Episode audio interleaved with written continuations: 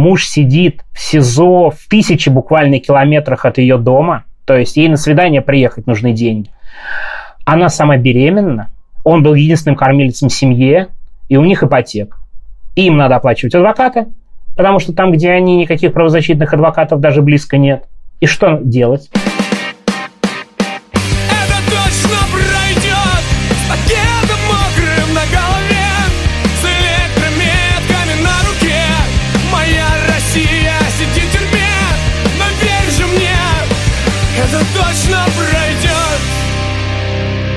Всем привет, это подкаст «Времени больше не будет». Мы здесь говорим о близких политзаключенных и самих политзаключенных, и ведем этот подкаст мы, Ксюша Миронова, журналистка службы поддержки, и... Илья Красильщик, э, основатель службы поддержки. Мы делаем подкаст вместе со студией подкаст «Либо-либо», и сейчас третий раз произнесем это словосочетание службы поддержки. Ставьте нам, пожалуйста, оценки, они нам очень нужны, так это будет услышать больше народу. И еще вы можете купить наш мерч в магазине «Партизан Пресс». Там продается плакат котором написано... Какое твое дело? Мы сегодня опять позвали в гости э, главного редактора «Медиазоны» Сергея Смирнова. Он был у нас в прошлом сезоне. Почему мы сделали это еще раз? Не только потому, что журналисты больше всего любят разговаривать с журналистами, а потому что пока мы были в отпуске, прошел, скорее всего, известный вам э, марафон солидарности, в котором совершенно неожиданно для всех участников, а участников там было ого-го сколько, все главные российские медиа в этом участвовали, собрали 40 миллионов рублей почти на помощь политзаключенным. Дальше выяснилось, что эти деньги нужно как-то распределять. Организаторы собрались и решили, пусть Смирнов все сделает. Мы решили, что надо поговорить, собственно, с э, главным человеком, который в этом всем занимается, по поводу того, во что он был погружен все эти недели и что будет дальше. Если я правильно понимаю, то началось все с дела Жени Беркович, но мы про это еще спросим. И хотела сказать, что мы еще планировали чуть-чуть поговорить вообще о том, насколько дорого сидеть в России и содержать э, своего близкого в российской тюрьме потому что есть там много вещей, которых люди со стороны вообще не задумываются, вроде как э, кормят бесплатно, да, а на деле оказывается все гораздо сложнее и гораздо дороже. Привет! Да, привет, привет. Просто как бы вы меня назвали главным, это вообще не так. В общем, мне придется сейчас публично говорить и во многом, наверное, оправдываться. На самом деле не совсем представлял себе когда да, Тихон Зитко предложил сделать этот марафон, мы, конечно, согласились, да, тема политзаключенных, во что это выльется. Но только честно и откровенно, да, вот совсем прямо. Но кто ожидал такого сбора? Ну, между нами мы ждали, ну, 2, 3, 5 миллионов, может быть. И когда у тебя 2, 3, 5 миллионов, это несколько другое чем когда у тебя почти 40 миллионов. И вообще, на первый взгляд, сумма кажется совершенно фантастической, очень мощной, очень круто. Но это на первый взгляд. На самом деле, если ты немного более глубоко погружен, то ты все-таки по-другому начинаешь относиться как к этим цифрам, так и к количеству политзаключенных. Давайте я вообще сначала какие-то цифры приведу. Вот сам марафон был проведен, мы изначально заложили, что несколько человек будет верифицировать почту тех людей, кто напишет. Ну, это была, наверное, первая небольшая ошибка, потому что мы не рассчитывали на такое количество писем. Но давайте совсем просто. Политзаключенных в стране около 500 человек.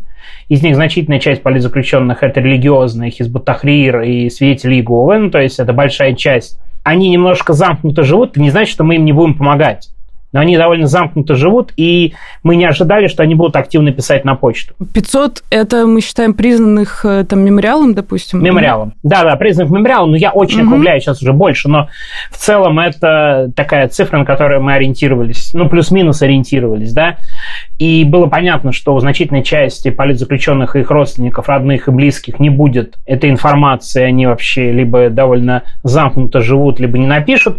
Пришло более 800 писем с просьбой о помощи. Вау! Но надо понимать, что из этих писем от силы 10 писем не вызывает больших вопросов и дополнений и ответов.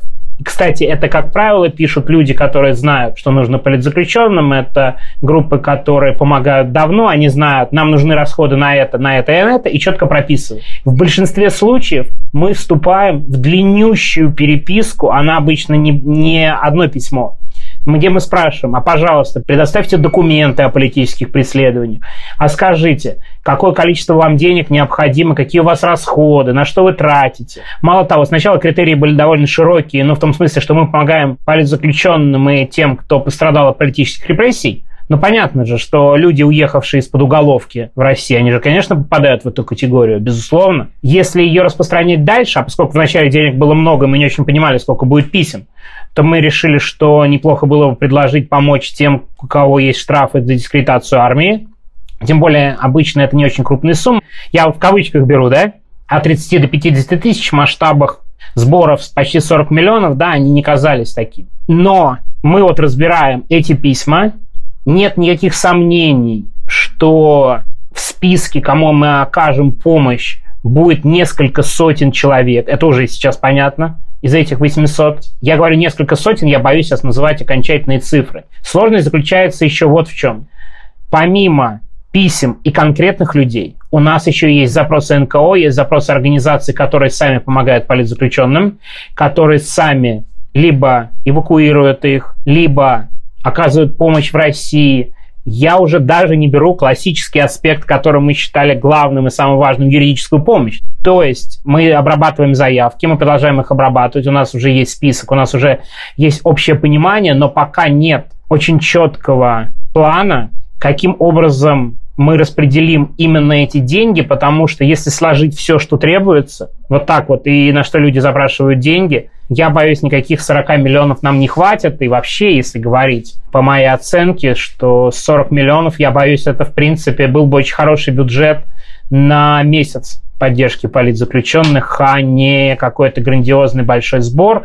И я боюсь, нам правда потребуется еще дополнительное время. Важно же, что очень много непубличных дел. То есть нам кажется, что мы все дела знаем, это не так.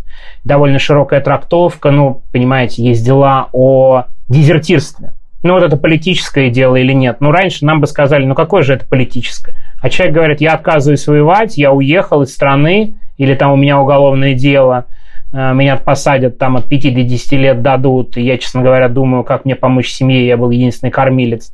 Отдельная тема, между прочим, помощь семьям, потому что очень часто сажают отцов семейства тех, кто, да, главный кормилец, и тоже вопрос. Мы вот семьям помогаем или нет? Я вот специально, как бы зная, что нам об этом расскажет Александр Подробинник, мы спросили его, и он сказал, что в советское время на каждого ребенка политзеков выделяли 40 рублей. Это была отличная практика. Нам, безусловно, надо думать сейчас об этом и к этому идти. Ну, и мы были инфраструктурно не готовы к такому сбору денег и к такому наплыву количеству писем. И когда несколько человек, у которых есть другая работа, разбирают эти письма и занимаются этим отнюдь не 7.24, это, конечно, разумеется, процесс затормаживает, это совершенно очевидно и понятно, что если мы хотим заниматься всерьез с помощью политзаключенных, вероятно, надо будет думать о какой-то инфраструктуре этой помощи, люди, чтобы занимались этим постоянно, и чтобы эти сборы организовывались постоянно. А, но пока у нас первоочередная задача собрать все эти заявки воедино, понять, сколько мы денег распределим. Очень важно, что мы не можем распределить деньги поровну. Это же тоже не самая простая штука, в том смысле, ну, допустим, будет 300 человек, которым надо помочь. Их будет больше. Но даже если мы делим эти 40 миллионов, 20 миллионов, ну, более-менее распределяем, да, на столько человек, получится, ну, не знаю, 70-80 тысяч. И тут мы утыкаемся в вопрос, какая помощь нужна, потому что в России сидеть невероятно дорого. Самые хорошие заявки пришли от людей, которые, ну, давно этим занимаются. Я, я думаю, ничего страшного, я тут не открою никаких тайн, если раскрою фамилии. Давайте я несколько фамилий назову политзеков, которые написали на почту. Очень интересно, что они оговариваются, что мы понимаем, что нам деньги проще собрать, и если что, вы отправьте другим. Это тоже очень важно, потому что публичным относительно политзекам собрать деньги проще. Но вот уровень расходов, к примеру, Виктора Вильфленкова по делу сети. У него есть группа поддержки, которая очень хорошо ему помогает. И это, кстати, тоже дико важно. Политзаключенный должен иметь группу поддержки. Если у него нет группы поддержки, то такую поддержку может оказывать либо семья, а хорошо, когда семья плюс адвокат. И вот тут мы подходим к расходам. Если человек сидит в колонии, идеально, конечно, чтобы адвокат хоть раз в месяц его посещал. Я беру, знаете, такой относительно идеальный мир. Один раз в месяц посещение адвоката – это гонорар самого адвокату. Очень часто попробуйте на месте в колонии, где сидит политический заключенный, найти хорошего адвоката или нормального адвоката, который последит, как у него там дела, все ли хорошо. Вы знаете, ну, мы берем по какому-то минимуму, но это минимум 20-30 тысяч на это нужно. Адвоката? Да, на один да. визит часто. Там от ну, на один визит до, часто. Да. А из чего состоят эти деньги? Ну, гонорар адвокату, но плюс еще очень часто, если адвокат должен лететь э, в колонию, допустим, отдаленную, то ему нужно, если нет, допустим, адвоката на месте там в городе, где колония, то часто нужно еще, допустим, оплатить ему там билеты жилье минимальные. Дальше. Расходы передачи. Я специально даже вот открыл, подготовившись, расход э, человека, который не политический, и явно пишет его жена, которая первый раз с этим столкнулась, она примерно пишет расходы. Продукты, раз в два месяца. Понятно, что бывают разные расходы, и, и смотря что покупать, но продукты 10-15 тысяч. Понятно, что можно ничего не передавать, вроде кормят бесплатно, но это будет тогда очень неважная ситуация, отсутствие поддержки с воли, отсутствие каких-то вещей, которые можно заказать и передать, это очень важно. Очевидно, что это важно, но мне кажется, тут хочется понять, вот зачем нужна практически э, еда на 20-30 тысяч рублей? Что это такое? Что они дают в колонии? Ну, ну, потому что в колонии, да, надо передавать какую-то еду, которой, да, там постоянно ты ешь помимо тюремного питания, да, вот слушайте, я могу сказать за Сахарова. Я не сидел в тюрьме и в колонии, я уверен, что многие, кто можно позвать людей, кто сидел, гораздо лучше расскажут. Но в целом, ну, не хватает этого питания, если у тебя не будет дополнительного, это очень все неважно. Дополнительно это должен рассчитывать не только на одного себя, но еще и на сокамерников, как правило. То, что разрешено передавать, это обычно довольно дорого часто что-то копченое, что-то такое, что не очень быстро портится, там какие-то сухие, в том числе сухое, чай, такие вещи, да, которые нам кажутся, вот мы пошли купили, а в колонии чай, кофе, это все стоит денег, это надо много, чаем, кофе ты должен по максимуму закупиться, то есть это прям довольно существенная часть расходов, и передачи очень важно, они поддерживают, они улучшают твой социальный статус, потому что тебя поддерживают на воле, у тебя есть поддержка, и ты должен поделиться с людьми, которые вокруг, потому что, да, у тебя она лучше поддержка, чем у них, и там как бы принято. Это довольно важная вещь для людей, которые сидят годами поддерживать так статус, поэтому это не какая-то прихоть. Это действительно не какая-то блажь, потому что максимально нужно беречь здоровье, иначе ты просто не выживешь. В той еде, которую дают в СИЗО в колониях, как бы никаких э, витаминах идти речи не может. Солнца нет, но особенно если мы про СИЗО говорим. Витамины очень часто надо передавать. А если у человека, не дай бог, еще непереносимость чего-то, да, вот у Саши Скочеленко, например, сейчас такая ситуация, когда нужно особое питание. Некоторым там вообще, да, вот, например, пожилым ученым, которые в Лефортово сидят, там много людей, которым ну, нужно тоже особенное специальное питание. И просто невозможно выжить для них, да, на том, что дают в СИЗО. Ну, даже обычному человеку со средним нормальным здоровьем очень тяжело. И поэтому выходят действительно безумные суммы, но это абсолютно не просто какая-то прихоть. Это вот минимальный базовый набор. Да, сигареты, просто необходимые условия, причем для тех, кто курит, и для тех, кто не курит, это все равно важная вещь лекарства, сюда мы закладываем, деньги на счету, чтобы заключенный мог что-то купить в ларьке, и это мы берем пока только вот внутреннее содержание. Еще связь, возможность звонить, это тоже очень важно. Это мы опять не берем самые главные ключевые расходы на адвокатов, это мы говорим о людях, которые уже уехали в колонию, потому что расход на адвокатов в СИЗО ну, сильно выше когда он сопровождает уголовное дело, и идет поддержка, это совсем другие суммы. Если человек сидит, вот как Витя Филинков, к примеру, и к нему ездят один и тот же адвокат и одна и та же общественная защитница э, на протяжении нескольких лет, и Витя, правда, он и тяжело сидел, он и ПКТ сидел год, и они его оттуда вытащили и судятся с колонией непрерывно, то это расходы близкие к 100 тысячам э, в месяц, потому что адвокаты потому что поездки, потому что питание, потому что лекарства, потому что витамины, потому что они снимают маленькую но квартиру в Оренбурге, где рядом колония, под 100 тысяч расходов. А еще и свидание родных, куда надо приехать. У меня вот есть, у нас есть тоже письмо, хочу его привести. Не буду говорить, кто и как. Адрес. Семья получила право на длительное свидание, а мужа увезли из одного региона за 5000 километров, чтобы вы понимали, и отказываются переводить. Это тоже частая история по тяжелым статьям, а политические статьи становятся все более тяжелыми. Ну, просто отказываются переводить обратно и все. Причем там такое письмо тоже, явно жена не сталкивалась со всеми этими вещами, она говорила, мы передатчики как-нибудь уж сами и все прочее, только вот с поездками очень тяжело. Мы в прошлый раз ездили на свидание, больше 100 тысяч только билеты.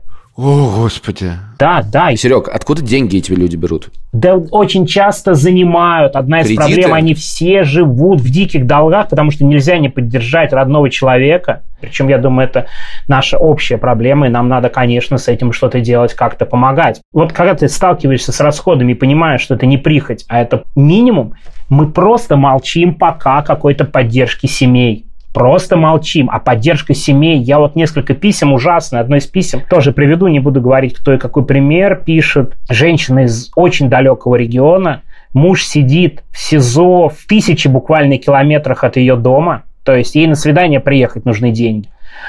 Она сама беременна, он был единственным кормильцем в семье, и у них ипотека. Им надо оплачивать адвоката, потому что там, где они, никаких правозащитных адвокатов даже близко нет. И вот она у нее ситуация.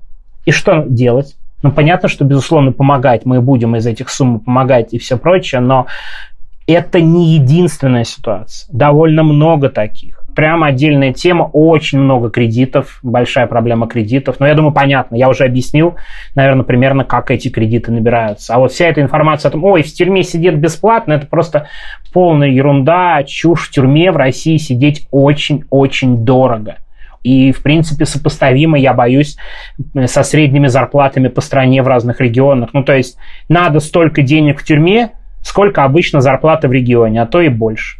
Но то, что ты говоришь, это больше, чем средняя зарплата, довольно сильно. Расскажу, как у нас было с Сафроновым. Ну, у нас, во-первых, очень долго длилось да, дело. До финального суда, до приговора, получается, около двух лет. Ну, и сейчас колония. И помимо того, что мы сказали, да, адвокаты очень дорого. Я не могу, наверное, говорить, сколько у нас стоили адвокаты, но порядок идет в месяц, при том, что у нас был краудфандинг частичный, при том, что у нас два адвоката вообще отказались брать с нас денег, для них просто было важное дело. Но порядок сумм идет в месяц на сотни тысяч. Все равно, даже с краудфандингом. Я знаю многих людей, у которых тоже были такие ситуации. Потом, да, продукты каждый месяц, опять же, потому что в Лефортово вообще ты живешь без окон, без всего. Продукты, сигареты, потому что сигареты – это валюта, поясню для слушателей, которые не понимают. Даже если ты не куришь, но ты можешь сигаретами как-то что-то обменять, ты можешь поделиться с сокамерником, чтобы как-то завоевать его расположение еще первый раз, когда человек садится, что тоже многие, наверное, не понимают, ему нужен какой-то базовый набор закупить. Ты бегаешь по городу, ищешь эти чайники, потому что чайник нужно только вот такой особенный. Там какие-то тапочки надо купить, еще что-то. Потом еще важный момент, изымают технику. Если у родственников были обыски, могли забрать всю технику. Многие остаются без средств к существованию, кто работает с компьютеров. Еще одна статья расхода. Я помню, по поводу кредитов, у меня никогда в жизни не было до ареста Сафронова ни кредитов, кредиток, ни рассрочек. У меня появилась кредитка, и я, честно могу сказать, даже продавала несколько украшений, потому что отправить распечатки, ну, то есть, чтобы держать человека как-то в курсе, что вообще в мире происходит. А у нас и в СИН письмо довольно дорогое, если ты регулярно отправляешь. А распечатки бумажные, там, распечатать фотографии. Я помню, что один раз я на 5 тысяч распечатал. Ничего такого, просто несколько статей типа, из газеты, пары фоток. И конверты марки вроде как бы ерунда, но в месяц набегает ну, какие-то огромные суммы, до 10 тысяч тоже. Потом положить на счет 5-10 тысяч каждый месяц, потому что ты не можешь, особенно если писем нет или там звонков нет, ты не знаешь, что ему может понадобиться, и нужно положить там чуть-чуть денег хотя бы, чтобы он мог купить что-то в ларьке. Потом у нас не было звонков, свиданий, но вот сейчас было свидание у сестры с мамой тоже надо поехать в Красноярск, надо там где-то жить, надо закупить туда продуктов на три дня, закупить там, ну, если у нее там есть какие-то просьбы. И это еще плюсом ко всему к этому, если вы какую-то общественную кампанию делаете, то еще нужны деньги. Даже, знаете, элементарно, я, например, разносила людям, э, чтобы нам подписали поручительство, А распечатываю я как бы, ну, не, не, не все же могут. Мне надо собрать 300 поручительств. Люди не будут каждый эти поручительства у себя распечатывать. Я должна им принести. Я должна на дорогу потратиться. Я не могу работать нормально, потому что я их должна там целый день развозить. Ну, там помогали друзья, но все равно. И еще надо распечатать, эти там 300-500 бумажек. Работать тоже, ну, как бы очень часто у меня... Я работала, но возможность прям выйти на полноценную работу появилась там спустя два месяца. Вы делаете какие-то там аукционы, вечера поддержки, это тоже все отнимает время, силы, напечатать какие-то открытки. И это я вообще не говорю про какую-то психологическую помощь близким, а еще есть реабилитация после.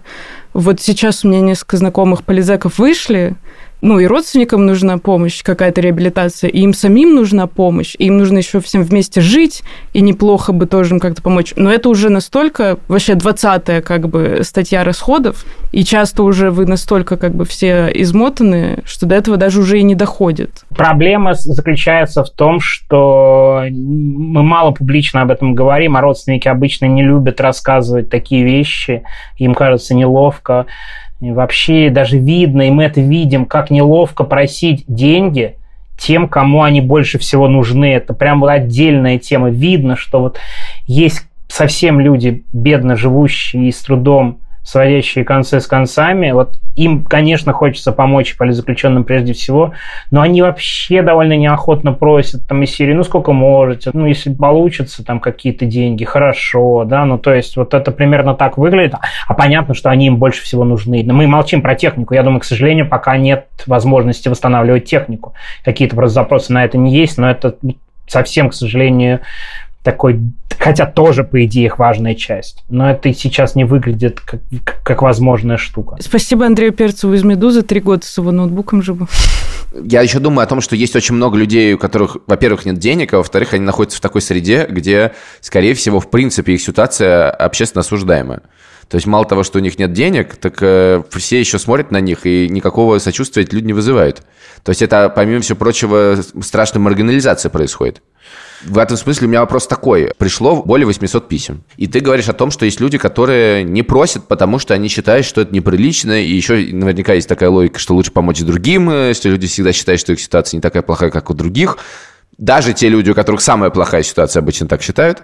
Нет ли мысли как бы она некоторые противоречит условиям, но проактивно идти к людям, про которых известно, что у них плохо, они не просят. Ну, мы так попытались сделать и спрашивали, и на все письма отвечали. В том числе для этого мы находились в контакте с правозащитными группами, организациями и какими-то активистами, кто помогает давно политзаключенным, потому что они явно лучше нас знают. Это все. Мемориал давно поддерживает. Есть Володя Акименков.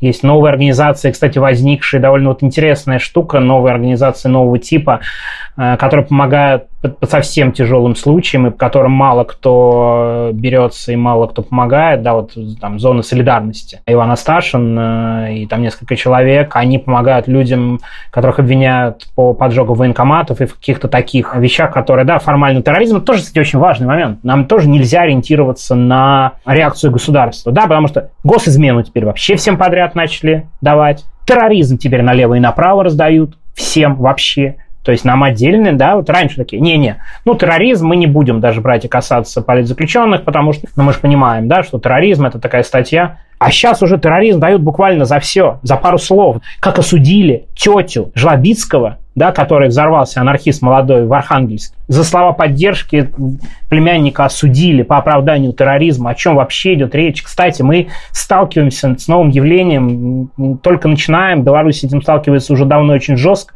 что родственников сажают семьями. Есть несколько случаев, когда под уголовным преследованием были члены одной семьи. Есть несколько дел о приготовлении к поджогу военкоматов, в том числе да, в Ярославле, в том числе о вандализме, когда вот семьи привлекают. Да, но мы же видим на примере Заремы Мусаевой, все для государства уже нет никаких стопов. Это тоже очень важно нам понимать с точки зрения поддержки, и нам важно это закладывать с точки зрения помощи политзаключенным, потому что испортить ситуацию в семье сделать так, чтобы там были доследственные проверки и прочие вещи. Нам, конечно, тоже хочется этого избежать. Как можно испортить? Ну, как? Э, не знаю, все очень просто. Ну, ФБК же поучаствовал в сборе денег, да? Что а, помешает понятно. властям объявить, что, да, тут экстремистская террористическая организация. Не, ну вообще, надо сказать, что сейчас э, то, что происходит, во-первых, то, что начинает сажать адвокатов, э, да, вот у Сафронова, собственно, адвокат сидит. ФБК немножко другая история, но то, что сейчас Агора объявили нежелательной организацией, это же вообще катастрофа на самом деле. Причем за что обвинили нежелательной организации? Буквально там написано за помощь оппозиционерам. То есть адвокатов объявили нежелательными за то, что они делают работу адвокатов. Не так страшно, что поддержка становится опасной для тех, кто поддерживает опасно то, что поддержка становится опасной для тех, кого поддерживают. Вот это кошмар. С одной стороны, это да, кошмар и все прочее. С другой стороны, слушайте, но я правда не думаю, что у нас ситуация хуже, чем в 70-х в Советском Союзе, когда контроль казался всеобъемлющим, и тем не менее существовал фонд поддержки политзаключенных и активно работал. И вообще мы на него должны ориентироваться. Солженицыновский, я... да? Да, да, безусловно, на него должны ориентироваться.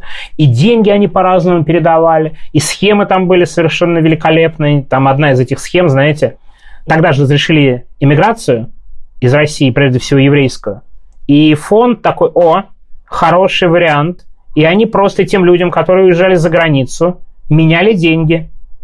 Вы оставляете в Советском Союзе деньги – а вы на Западе получаете деньги в валюте. Вау!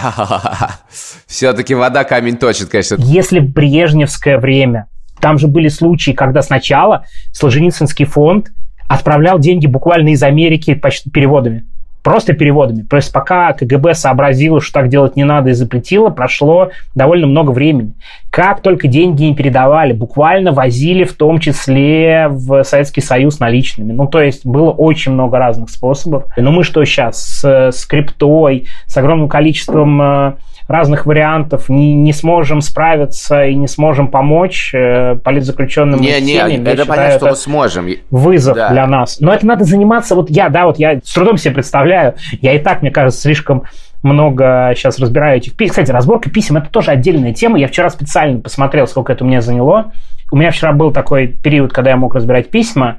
Я в итоге понял, что я за два часа разобрал семь писем. Там же еще должно быть страшно, как бы ошибиться должно быть. Конечно, очень. нет, ну конечно. И, к сожалению, когда ты этим занимаешься, да, вот, вот, вот между всем относительно, это, конечно, не самая приятная штука. Поэтому, если говорить глобальные выводы, нам, конечно, инфраструктурно надо было лучше подготовиться. Ну, кто, никто не знал. Ну, блин, ну кто мы знал? Сейчас... Ну, в 10 раз больше собрали, чем ожидали. Ну, проблем nice to have, что называется. Мы сейчас все равно справимся, но на будущее надо закладывать. Если мы продолжаем этим заниматься дальше, то, конечно, конечно, надо думать, каким образом, опять же, инфраструктурно к этому относиться, чтобы не я вот, да, э, вот это комментировал, объяснял, рассказывал, довольно странно себя чувствую, потому что я совершенно не, я, честно говоря, не очень готов к этой роли сейчас и довольно странно себя чувствую, разбирая эти письма, потому что еще там же есть конфликт интересов, такого об этом деле писали, об этом не писали, интересная история, а так не надо подходить.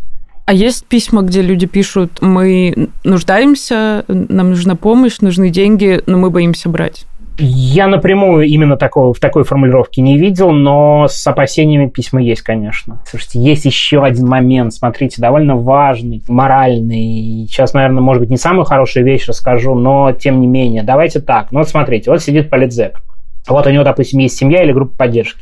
Мы выделяем ему денег, но мы сейчас оцениваем, но я надеюсь, это будет поддержка от там, 3 до 6 месяцев. Но вот мы выделяем ему эти деньги. Я как-то тут, да, у нас тут в Вильнюсе на какой-то медиазоновской, ну, об этом мы обсуждали, на какой-то медиазоновской встрече у нас была, ну, какая просто обычная такая бытовая. Они говорят, а что такого особенного? Я говорю, ребят, а вот представьте себе, что вы сейчас зарплату получите сразу за 6 месяцев вперед. Все хорошо у вас будет с деньгами? Вы уверены? Вы распределите нормально деньги на эти 6 месяцев? Может, не давать на 6? Может, раз в месяц присылать? Прекрасная идея, но мы-то сколько времени занимаемся только для того, чтобы это распределить. Чтобы давать каждый месяц, ну, нет никаких сомнений, нужна отдельная организация, нужны люди, которые это делают ну, на постоянной основе. Я имею в виду просто совершить 6 переводов. Не один перевод, а 6 переводов совершить. Уже то решив, мы, что то есть мы, мы продолжим работать в течение шести месяцев, потому что это надо контролировать, быть... Я хочу к этому прийти отдельно по поводу шести а месяцев. Я, я сейчас... как а я, да, да. Как, ты-то хочешь прийти, я очень боюсь этого я разговора. Знаю, мы с тобой переписывались по этому поводу, да, как бы Серега пишет такое, у меня жена уехала, я один, у меня вообще-то работа есть, я не понимаю, ну, короче говоря... Я у меня ребенок спит в соседней комнате, я как раз боюсь, что он сейчас проснется. В прошлый раз мы разговаривали вместе все, да, с ребенком. Да, сейчас у меня сейчас ребенок спит, и я тут дома один, а ребенку только вот будет э, завтра год и пять месяцев, поэтому, как понимаете, он не... Ему трудно объяснить, что я занят, отойди. Я занят, у меня политзеки. Разговор закончится тем, что мы будем делать организацию какую-то. Илья любит создавать новые организации. Погодите, да, я немножко устал, но тут точно, это не моя, не моя чашка чая. Короче говоря, скажи, пожалуйста, вот ты говоришь про все эти вещи, про адвокатов. Существует же, наверное, сейчас организация, которые уже помогают, что все-таки тебе бесплатные адвокаты. Есть ли что-то, нет, этих организаций много, но там часть расходов даже им трудно оплачивать. Плюс, ну, мы видим, в каком состоянии сейчас НКО, под каким ударом в России находится. Нам надо понимать, что ситуация может ухудшаться и осложняться. Да, они есть, Ну, но... не может, надо исходить из того, что она будет ухудшаться. В смысле. Но важно вот что. Есть регионы, где просто никого нет из адвокатов, имеется в виду правозащитных. И они даже не могут никого найти, а если есть адвокаты, то они от родственников возьмут, а от правозащитной организации, объявленной иностранным агентом, или нежелательный. Или нежелательный. Ага. Понимаете? На самом деле мой вопрос вот про что. что ну, вот ты сказал, что грубо на политзеков в России нужно 40 миллионов в месяц. Ну, я утрирую. Я думаю, по-хорошему, если так совсем считать, наверное, меньше. Скажу так, если при этом помогать еще и семьям, и детям, то я думаю, сумма 40 миллионов будет. Вот. вот нужно эти деньги. Как ты думаешь, какая часть из этих денег за счет всяких НКО уже покрывается? Очень трудно в процентном соотношении говорить. Часть денег на адвокатов покрывается, но я могу сказать так, что мы же берем 30 тысяч в СИЗО без всяких адвокатов. А если с адвокатами, ну, сумма сильно больше. Ну, в том смысле, что даже по нижней планке брать, если и оплачивается. Половина, я бы сказал так, наверное, половина из тех кейсов, которые прислали, у них есть адвокаты, а у половины нет. Если половины есть, адвокатские услуги, наверное, самые дорогие, но процентов 30-40, может быть, сумм покрываются этими НКО просто... Из, если, а если семьи закладывают, то, наверное, 25 помощь семьям. Остальные 75% надо откуда-то брать, а их, ну, в принципе, нет. Я все-таки спрошу. Вот ты сам сказал про Солженицынский фонд. Очевидно же, что нужен фонд очевидно, что людей будет больше и больше и больше. И вот ты сейчас сам видишь, что один раз собрать – это очень хорошо, но это помощь иссякнет через несколько месяцев. В смысле, эти деньги просто, они уйдут, но это не то, что они решают какую-то проблему. Нет, это просто поддержание, такая паллиативная помощь. Да, фонд нужен. Три-пять причин назову, почему это будет сложно сделать в реальности. У нас давнишняя есть поляну, условно говоря, людей, которые всем этим занимаются. Это если, чтобы делать что-то новое и поддержку политзеков, а не брать старые организации, которые тоже помогают политзекам, а их достаточно много, да, самых разных групп, надо сделать так, чтобы это не вызвало каких-то очень больших противоречий. Почему, кстати, хорошо собрали деньги? Потому что это делали медиа. Это довольно, мне кажется, важно. Крупнейшие независимые медиа и блогеры, это довольно важно, что это выглядело как неким объединением такая организация объединением выглядеть уже, скорее всего, не будет.